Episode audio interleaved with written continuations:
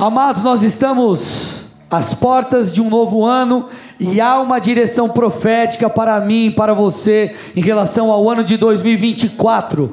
Há uma direção do alto, há um caminho que eu e você devemos trilhar. O Senhor deseja fazer algo em nossas vidas, então, o que eu quero já dizer a você no início dessa mensagem é: quem tem ouvidos para ouvir, ouça. Amém? Há uma rota específica a ser seguida por mim e por você, e eu creio que esse ano, eu creio que em 2024, algumas coisas elas especificamente vão acontecer.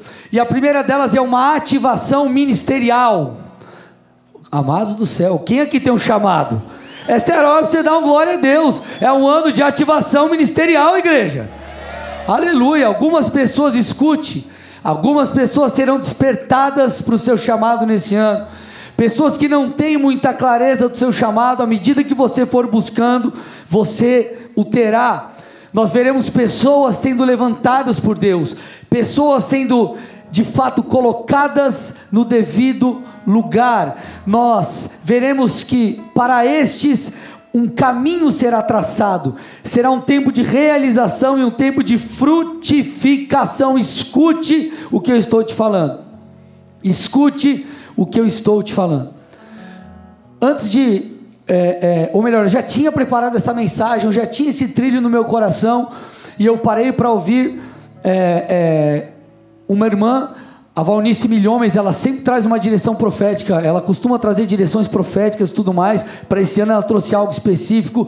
E eu assistindo o que ela disse hoje, antes de vir para a igreja, ela estava dizendo o seguinte: esse ano será um ano onde o corpo de Cristo vai se mobilizar. Pessoas, por consequência, serão posicionadas nos lugares devidos e darão o seu fruto. Mas uma coisa que vai acontecer esse ano, amado, será um ano de capacitação sobrenatural para multiplicação e avanço. Deus vai derramar a sua graça para que possa acontecer um avanço nas mais diversas áreas, em diversas áreas de nossas vidas.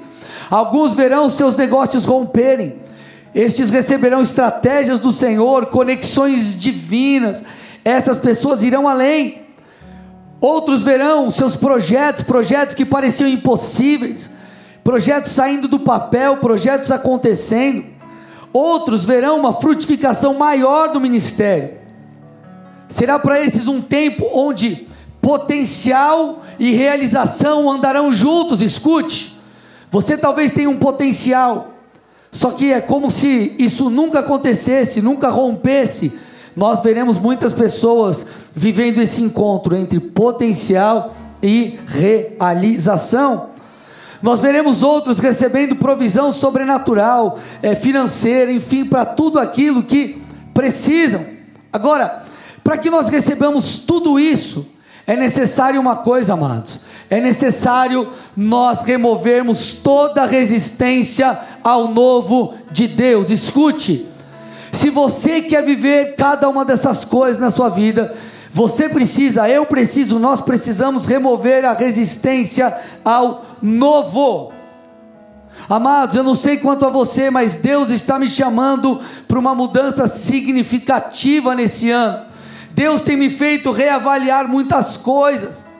Deus tem me feito reavaliar a minha rotina, Deus tem me feito reavaliar a maneira que eu pastoreio a igreja, Deus tem me levado a, a, a reavaliar muitas coisas. Essa mudança ela vem sendo desenhada dentro de mim há dias. E o que eu sei é, se eu não me transformar em um novo odre, se eu não me transformar em um novo odre, eu não receberei o vinho novo.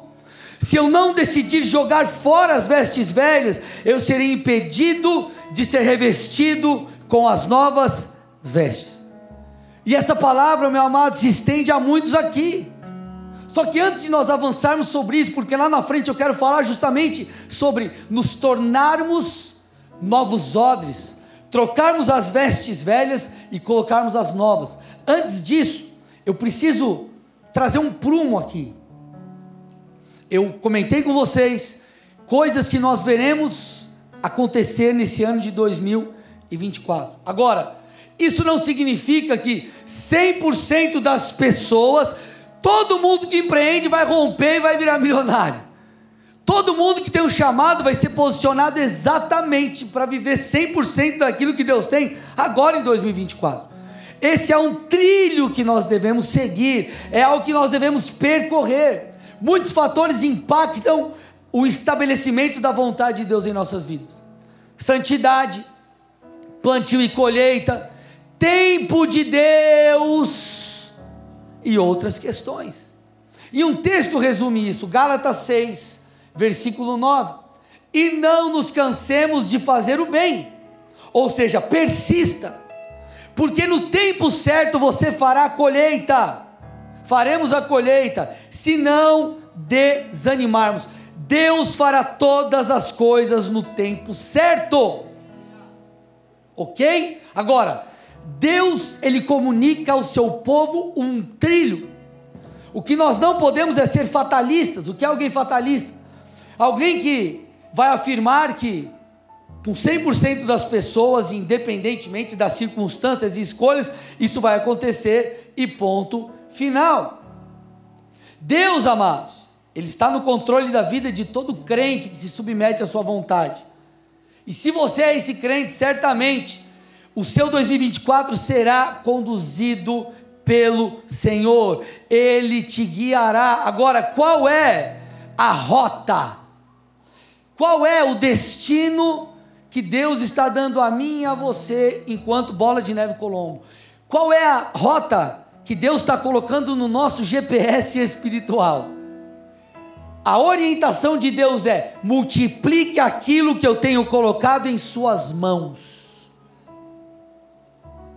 Invista em desenvolver os seus dons. Creia e desenvolva o seu chamado.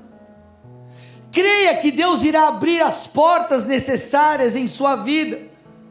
E ouvindo essa irmã, ela também disse: será um ano de portas abertas. Seja na sua carreira, nos seus negócios ou em qualquer outra área. Como eu disse, não sejamos fatalistas, contudo, persigamos isso, caminhemos em direção a isso, porque escute algo aqui, meu amado Deus é intencional em anunciar a rota que nós temos que seguir. Deus sempre guiará o seu povo, Deus sempre mostrará o nosso destino, às vezes não com a riqueza de detalhes que nós gostaríamos. José, por exemplo, Deus deu a ele visões e não necessariamente revelou de maneira antecipada aquilo que ele viveria no caminho. Só que Deus mostrou o destino. Deus ele nos mostra o destino e nós devemos persegui-lo. E é o que Deus vai fazer com você em 2024. Então escuta, em nome de Jesus, eu vou liberar essa palavra aqui enquanto eu prego. Hoje, quem sabe hoje Deus não vai te visitar, Deus vai te dar direções proféticas, Deus vai te orientar. Talvez você entrou aqui orando, Senhor, eu preciso de uma direção para o meu negócio, eu preciso de uma direção para a minha família, eu preciso de uma direção para o meu ministério. Deus vai falar com você, o Espírito Santo falará ao seu coração. Deus trará direção sobre a sua vida. Se você crê, dê um salve, uma salva de palmas a Jesus e um glória a Deus, aleluia.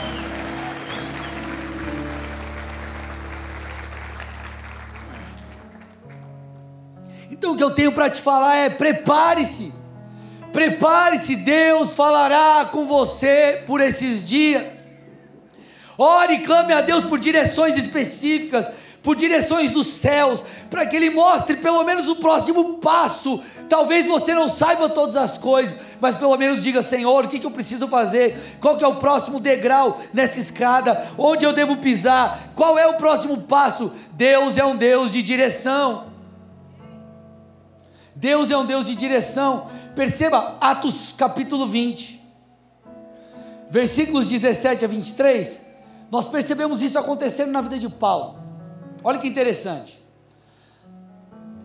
De Mileto, Paulo enviou uma mensagem a Éfeso, pedindo aos presbíteros da igreja que se encontrassem com ele.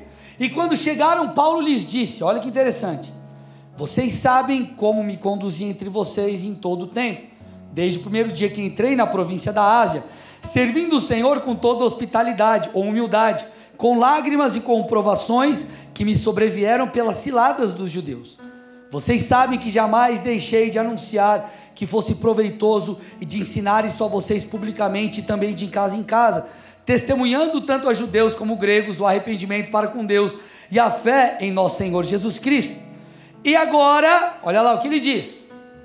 E agora, impelido pelo Espírito, opa, direcionado pelo Espírito, recebendo o apontamento do Espírito, olha o Espírito Santo direcionando ele aí, como vai direcionar você. Eu vou para Jerusalém, não sabendo que ali vai me acontecer, exceto que o Espírito Santo de cidade em cidade me assegura que prisões e sofrimentos estão à minha espera. Então, ele sabia que ele enfrentaria desafios. Contudo, nós vemos aqui uma direção do Senhor. Paulo, apesar de todas essas coisas, vá para Jerusalém, porque há algo que você precisa fazer. Deus é um Deus de direção. Deus irá, se você clamar, meu amado, e prestar atenção, Deus falará com você. Talvez Deus já esteja falando, mas você não está compreendendo. Porque o Espírito que habita em nós é aquele que nos guia. Então escute, Deus está nos dando um trilho. Ei, Bola de Neve Colombo, é um ano de ativação ministerial, isso vai ser muito forte na nossa igreja. Muita gente vai ser usada por Deus. É um ano de ativação ministerial, é um ano de multiplicação. É um ano que muitas portas vão se abrir e o Espírito de Deus vai nos guiar em todo esse trajeto.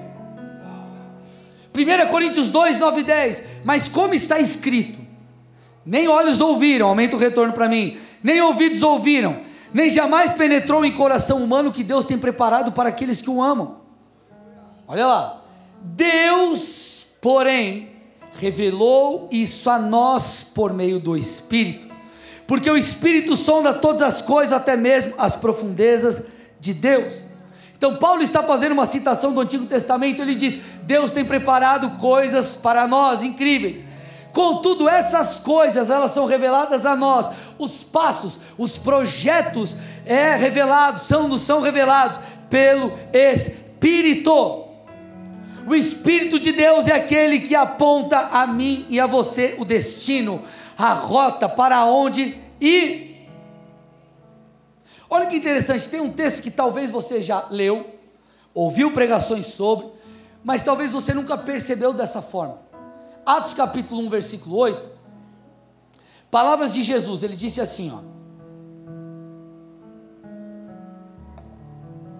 Mas vocês receberão poder ao descer sobre vocês o Espírito Santo e vocês serão minhas testemunhas, tanto em Jerusalém, Judéia, Samaria e até os confins, da, os confins da terra.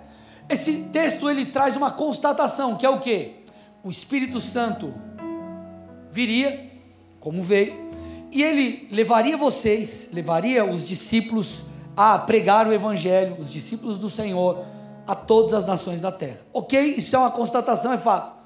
Só que é não apenas isso, esse texto ele mostra uma rota, ele mostra um projeto, ele mostra uma, uma, uma, um desenho de Jesus para a sua igreja. Se você pegar qualquer mapa, eu acabei esquecendo de colocar aqui, mas se você pegar qualquer mapa, você vai perceber. Ele está dizendo: comece por Jerusalém, depois você vai para Samaria, depois você vai para a Judéia, e depois você vai para os confins da terra. O Senhor está dando uma direção, uma rota, um passo a passo.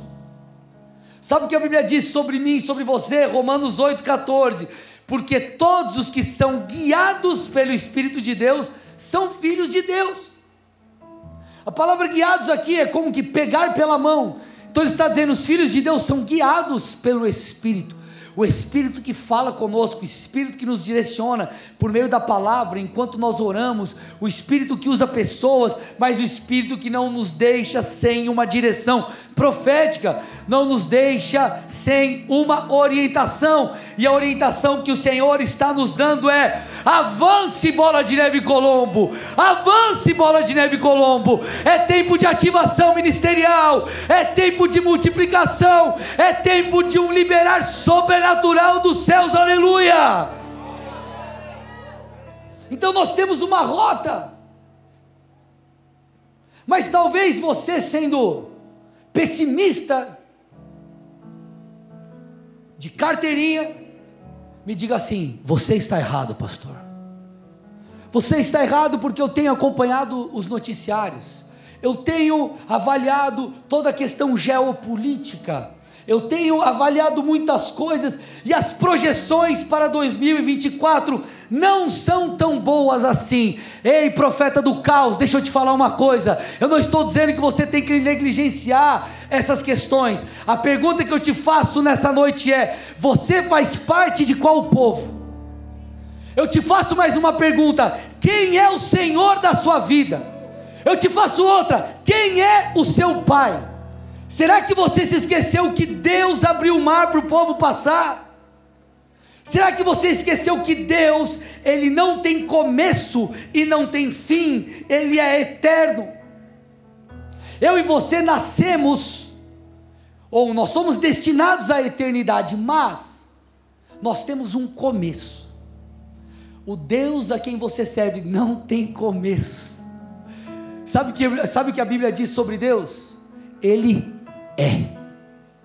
Ele simplesmente é, ele não tem começo, ele não tem fim. Será que você se esqueceu quem detém todo o poder?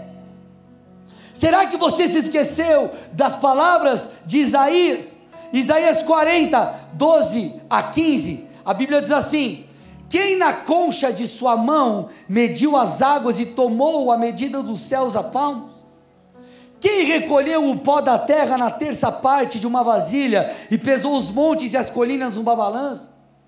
Quem guiou o Espírito do Senhor, ou como seu conselheiro o ensinou?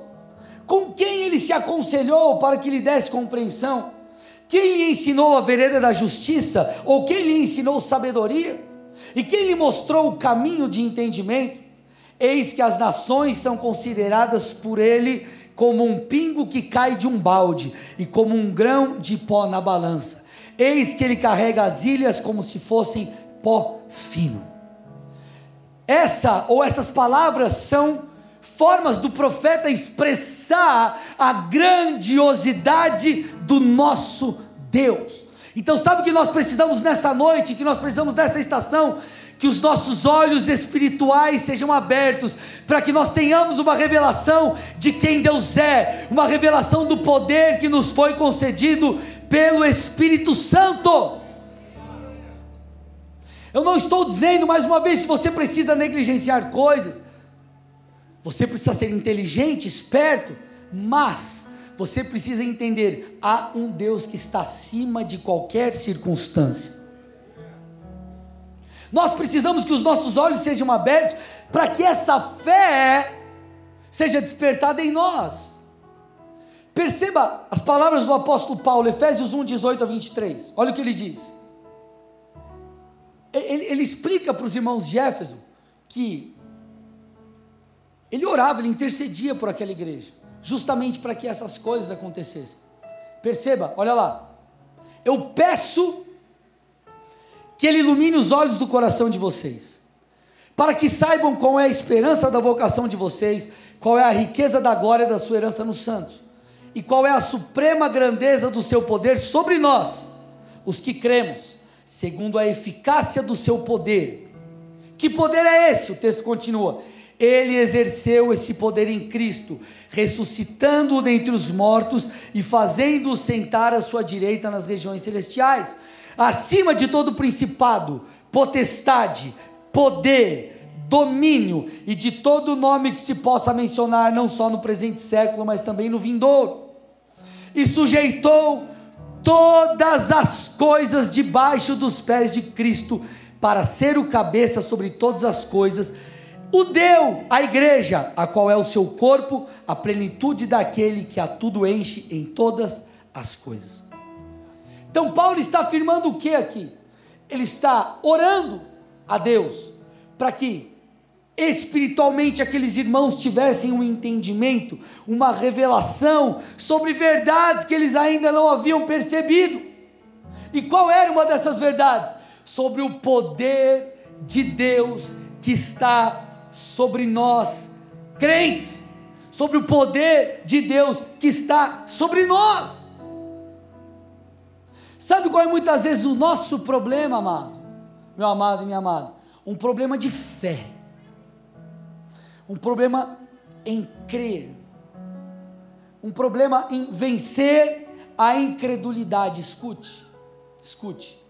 Muitos esperam coisas boas, mas não acreditam de verdade que elas vão acontecer. Escute isso. Eu vou repetir.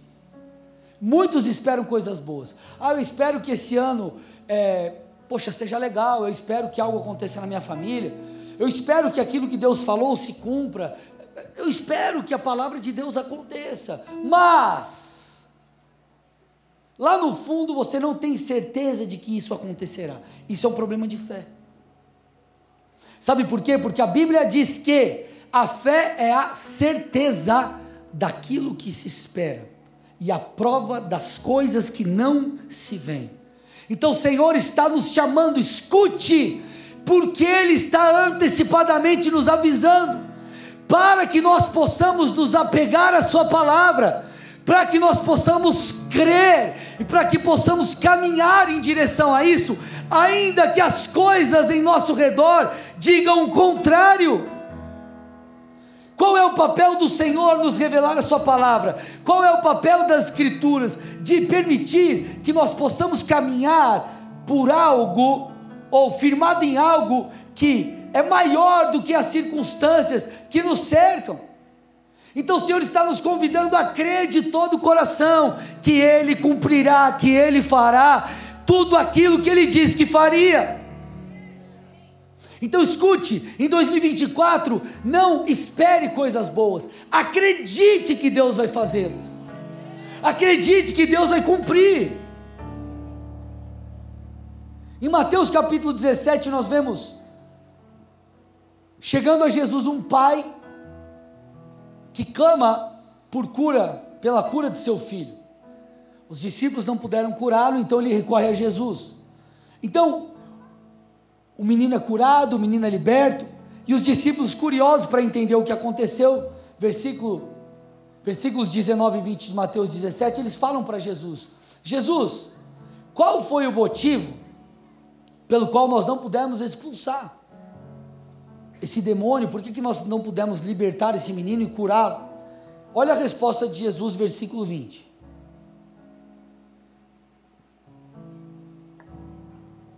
Que está escrito? Por causa da pequenez da fé que vocês têm. Jesus estava falando aos seus discípulos, como a nós crentes.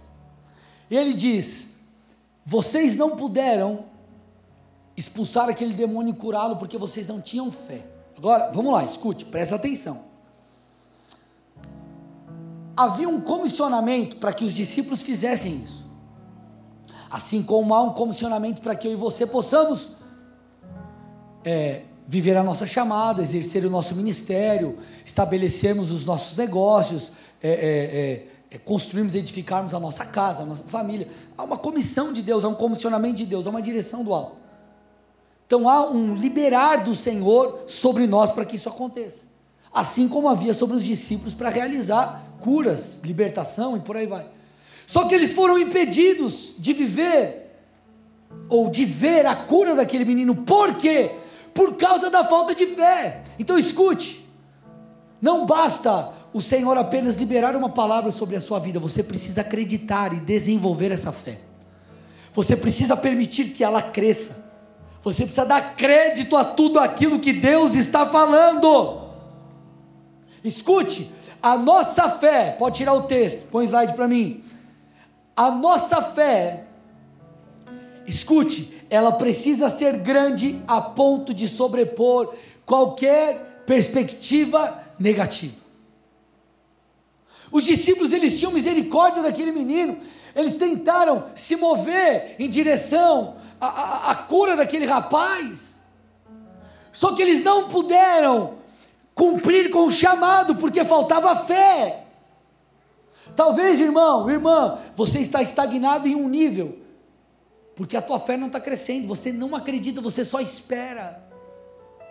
Ah, eu espero que Deus me use. Eu espero que Deus faça isso. Eu espero que Deus faça aquilo. A pergunta é: será que você crê? Mas, pastor, as circunstâncias, a nossa fé precisa ser grande a ponto de sobrepor qualquer perspectiva negativa. Qual era a perspectiva daquele menino? Não ser curado, porque os discípulos que foram comissionados não curaram aquele rapaz, mas aquele pai recorre àquele que tem todo o poder, e aquele que tem todo o poder opera a cura. E nós precisamos entender isso, amados. Escute, você, obviamente, como eu disse e vou frisar, você precisa ser sagaz, no bom sentido, ok? Você precisa ser inteligente, esperto, ter discernimento, para que você dê os passos certos em 2024. Mas você precisa crer naquilo que Deus está falando. Por quê? Porque nós não vivemos debaixo de governos humanos. Claro, nós estamos sujeitos a todas essas coisas, mas sobre as leis humanas e naturais existem outras leis, ou uma lei suprema que é a lei do nosso Deus. Existe um rei, existe um Senhor sobre tudo e sobre todos. E esse Deus não tem falta de nada, esse Deus é fiel, esse Deus é poderoso. Você precisa crer em 2024. Será um ano de portas abertas, um ano de ativação ministerial, um ano onde Deus cumprirá muitas coisas para a honra e glória do seu nome. Será que eu estou convencendo você que está meio. É triste, não empolgado, com ruins per perspectivas. Mais uma coisa para tentar te convencer aqui, para você sair daqui avivado, cheio do espírito e de vigor para esse ano. Eu não sei se você se lembra da época em que o povo de Deus era escravo no Egito. Eles cresciam, se multiplicaram, enfim, mas eles foram posicionados na terra de Gozen eles estavam debaixo do governo egípcio, eles viviam ali como escravos, estavam em opressão, mas habitavam em um local fisicamente separado. Agora o detalhe é: quando as pragas atingiram o território egípcio, a terra de Gozen e o povo de Deus foi preservado. O que, que eu estou tentando te dizer? Ah, favor de Deus sobre você. Você é filho de Deus, amado. Escute, você está tentando enxergar as coisas como um ímpio. O mundo pode cair ao seu redor. Se Deus disse que Ele vai fazer, Ele vai fazer. A porta que Ele abre, ninguém fecha. Que Ele fecha, ninguém abre, irmão. Deus faz o sobrenatural. Perceba, na quarta praga, olha lá, praga das moscas. Põe para mim aí, Êxodo 8, 22. Olha o que o Senhor estava dizendo: naquele dia eu separarei a terra de Goze, onde mora o meu povo, para que nela não haja enxames de moscas, e você saiba que eu sou o Senhor no meio dessa terra. Sétima praga, chuva de pedras, Êxodo 9, 26.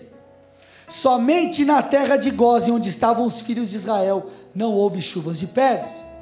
Décima praga, morte dos primogênitos, Êxodo 11, 7 porém contra nenhum dos filhos de Israel, desde os homens até os animais, nem mesmo um cão rosnará, para que vocês saibam que o Senhor fez distinção entre os egípcios e os israelitas.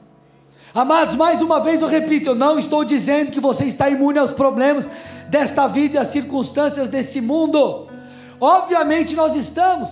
Paulo, olha o que Paulo fala para Timóteo, 1 Timóteo 2, 1 e 2, ele diz assim: Timóteo, ore pelos governantes, olha lá, façam súplicas, orações, intercessões, inclusive por todas as pessoas, versículo 2. Ore em favor dos reis e de todos que exercem autoridade, para que vocês tenham uma vida mansa e tranquila. Então nós somos afetados por aqueles que nos lideram, pela condição que somos colocados enquanto cidade, enquanto estado, enquanto nação. Mas Acima de todas essas coisas, acima de todos estes, existe um Deus que guarda o seu povo. Escute, nosso Deus é poderoso para nos preservar e fazer distinção entre aquele que crê e aquele que não crê. Escute, irmão. Há distinção entre o que crê e o que não crê. E você precisa entender isso. Olha o que o salmista disse, Salmos 33, 20. Nossa alma espera no Senhor, nosso auxílio e escudo. Salmos 23, 1. O Senhor é o meu pastor. O Senhor é meu pastor. Eu creio nas palavras de Jesus, irmão. Mateus 6,33: Busque em primeiro lugar o reino dos céus, e a sua justiça e as demais coisas vos serão acrescentadas. Palavras de Jesus, Marcos 9, 23. Se o Senhor pode, tudo é possível ao que crê. Eu vim aqui nessa noite para te dizer que tudo é possível, que tudo aquilo que Deus tem é possível pelo poder da ressurreição. O impossível é possível pelo poder da ressurreição, o poder que está em nós. O mesmo poder que ressuscitou Cristo é o poder que está sobre a igreja de Deus para realizar a sua obra. Acho que você não está entendendo o que eu estou dizendo. O poder que ressuscitou Jesus dos mortos está sobre mim e sobre você. Em Efésios 1 eu, eu comentei com vocês sobre aquilo que Paulo disse aos irmãos de Éfeso: Eu oro por vocês para que os olhos sejam abertos e tudo mais. Mas olha o que ele diz em Efésios 3, versículo 16: Eu peço a Deus que, segundo a riqueza da sua glória, olha lá, conceda a vocês que sejam fortalecidos com poder, mediante o seu espírito no íntimo de cada um. Então ele está dizendo assim: Ó, eu oro para que Deus revista vocês de poder. Que poder é esse? Versículo 20: Ora, aquele que é poderoso para fazer infinitamente mais do que tudo que pedimos ou pensamos, conforme o seu poder que opera em nós.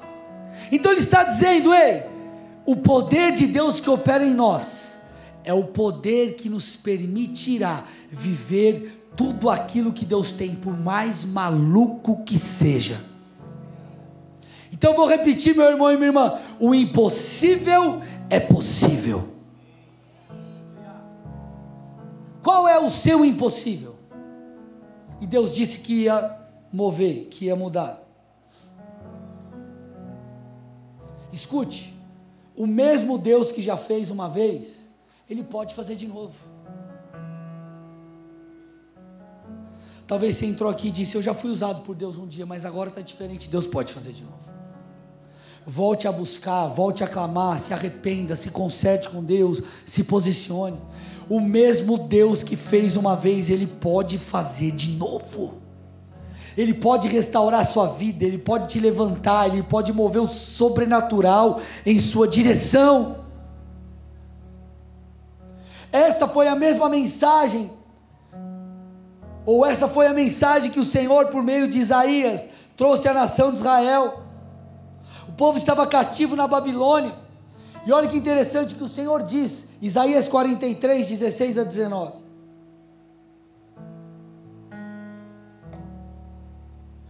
Assim diz o Senhor, olha o que ele está dizendo: que preparou um caminho no mar e uma vereda nas águas impetuosas, que fez sair os carros de guerra e os cavalos o exército e a força, e eles jazem ali e jamais se levantarão. Estão extintos, apagados como um pavio.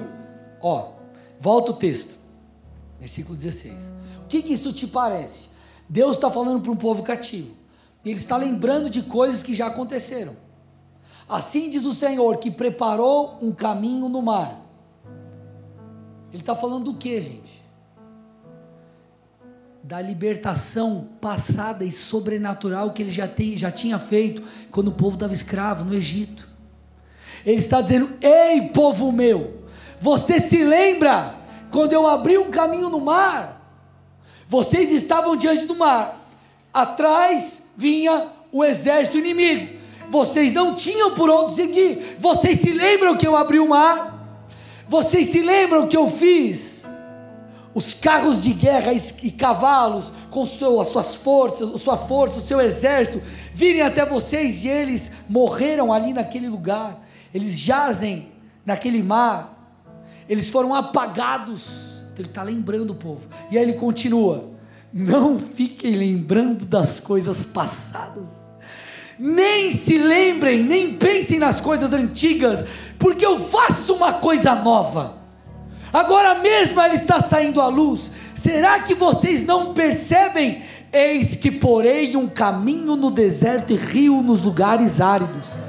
Ele está dizendo: antes eu fiz o impossível, eu abri um caminho no meio do mar, eu destruí um exército poderoso, e agora eu vou fazer o impossível de novo porque eu vou produzir, preparar um caminho no deserto, e eu vou trazer rios onde não podem existir. O que Deus fez antes, Ele pode fazer de novo. Ele está trazendo luz, fortalecendo e fazendo crescer a nossa fé.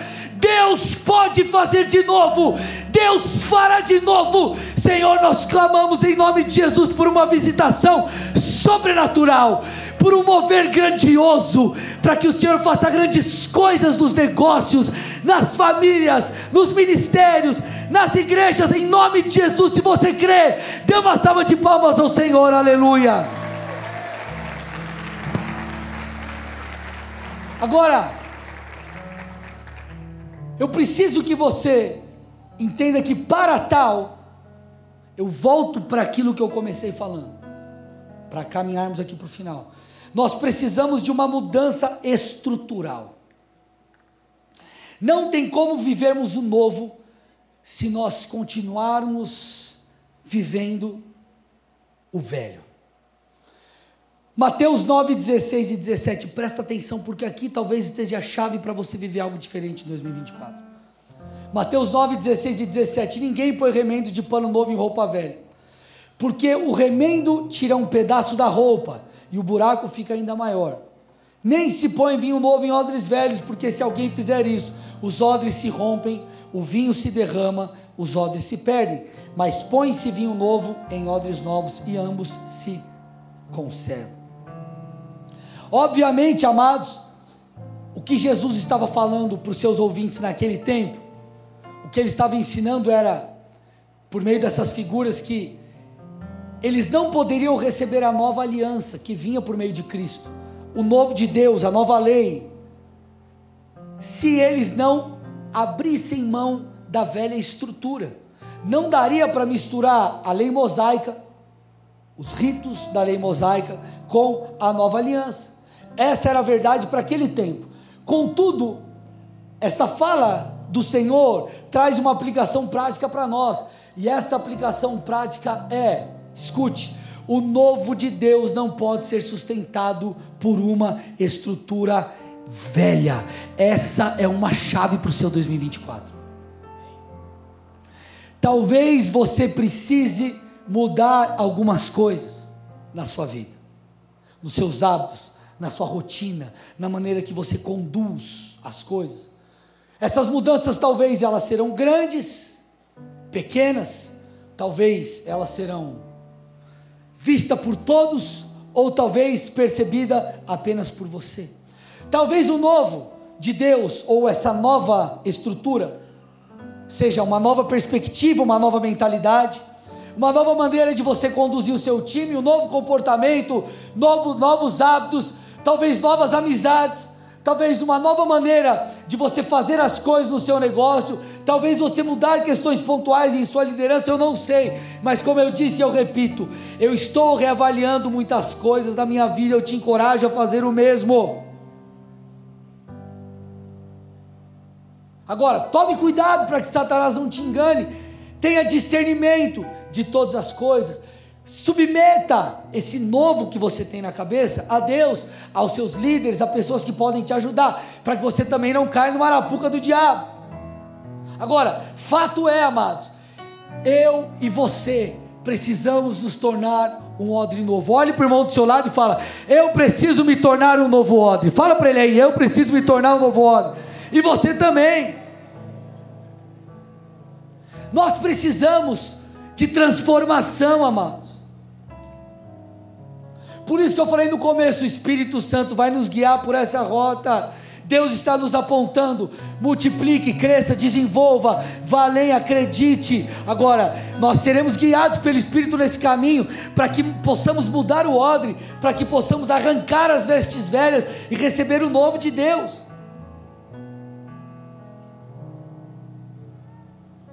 As pessoas naquela época, amados, escute, elas não tinham várias trocas de roupa. Por mais que o seu guarda-roupa não seja do jeito que você gostaria, talvez você gostaria de ter assim uns 35 sapatos, uns 25 vestidos, uns 15 tênis, assim, mais ou menos. Deram aleluia glória, na palavra inteira não deram. Eita, aleluia. Tô brincando, gente. Mas por mais que seu guarda-roupa não seja do jeito que você imaginou ou desejou, certamente você se veste melhor do que as pessoas daquele tempo. Então imagine, eles tinham uma roupa. E o que Jesus está dizendo no texto é: é ilógico o camarada pegar uma roupa velha, ou melhor, pegar uma roupa nova e remendar a velha. É ilógico, porque essa roupa ele usa toda hora, é a roupa que ele tem, então certamente ele vai fazer o que? Ele vai pegar essa roupa velha, vai jogar fora e vai fazer uso da nova. Ele se desfaria do velho e usaria o novo. Só que Jesus está trazendo um alerta espiritual. Ele está usando o contexto da época e está explicando: ei, espiritualmente preste atenção. Não tente remendar o velho. Não tente misturar o novo com o velho. Jogue fora o velho e se revista do novo. Gente, com o odre não é diferente. Os odres eles eram feitos de peles de animais, porque isso dava elasticidade. Então o suco de uva, vinho novo, era colocado ali e a fermentação começava. E como a fermentação, à medida que a fermentação acontecia, a pressão ela aumentava dentro do odre. Então essa pressão, conforme ia aumentando, a pele era esticada. Então imagina comigo. Se o cara pega um odre velho já esticado e coloca um vinho novo, a fermentação vai romper aquele odre velho. Eu tenho uma palavra para você, escute isso. Deus quer te esticar esse ano, mas você não pode ser o mesmo. Deus quer esticar você esse ano, mas para isso você precisa ser um odre novo. Se você for um odre velho, o vinho novo não será possível estar sobre você. Pega isso aqui, ó. Você precisará ser transformado para que receba o novo de Deus. Talvez o Senhor já está colocando coisas aí no seu espírito. Talvez Ele já está falando para você, eu espero de você isso e aquilo em relação a, a, a, ao novo. E isso é de extrema necessidade. Escute o que eu estou dizendo. Líderes dessa casa, pastores dessa casa. É tempo de nós recalcularmos a rota. E como eu estou dizendo, não estou dizendo que você vai chegar aqui na igreja, a igreja vai estar parede branca, luzes verdes, e eu vou estar cabeludo. Apesar da minha esposa querer, aleluia. Se um dia eu aparecer, gente, com um topete, vocês verão. Aleluia, glória. Tá glória. Aleluia. O que eu estou tentando dizer, talvez as mudanças elas sejam grandes, talvez não, talvez com alguns Deus peça grandes coisas, para outros não, são pequenas coisas, mas farão toda a diferença. Bola de neve Colombo. Deus está nos chamando para um tempo novo, para sermos um odre novo, para arrancarmos as vestes velhas e não tentarmos remendar aquilo que é antigo. Algo novo está vindo sobre nós. Fique de pé no seu lugar, nós vamos orar. Algo novo está vindo sobre nós. Um tempo novo está vindo sobre essa casa. Um tempo novo está vindo sobre a sua vida. Deus vai abrir os nossos olhos espirituais. Deus vai abrir os nossos olhos para que nós entendamos os próximos passos, para que nós entendamos aquilo que devemos fazer, para que Ele cumpra o que Ele tem nas nossas vidas. Escute, irmão. A impossibilidade é uma oportunidade de Deus fazer um grande milagre. Então se lembre das palavras do, do profeta Isaías. Se lembre das palavras do profeta Isaías.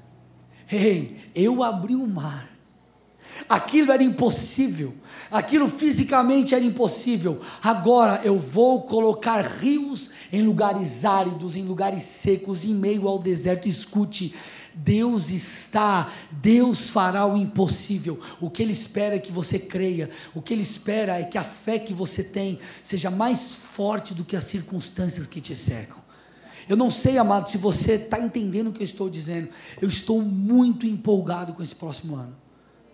Ah, pastor, mas e se acontecer tal coisa? E se? Amém. O Senhor está no controle de todas as coisas. Eu não caminho por aquilo que eu vejo, eu caminho por aquilo que eu creio, eu caminho por uma direção profética e nós iremos receber o novo de Deus. Nós vamos adorar aqui. E eu quero que você comece nesses minutos que nós temos clamar ao Senhor, para que o Senhor libere sobre ti essa nova unção, para que o Senhor libere sobre ti esse algo novo, para que o Senhor traga direções proféticas. Escute, enquanto nós adoramos aqui, o Senhor vai abrir os olhos de alguns. Você direção para o seu negócio, você receberá direção para a sua família.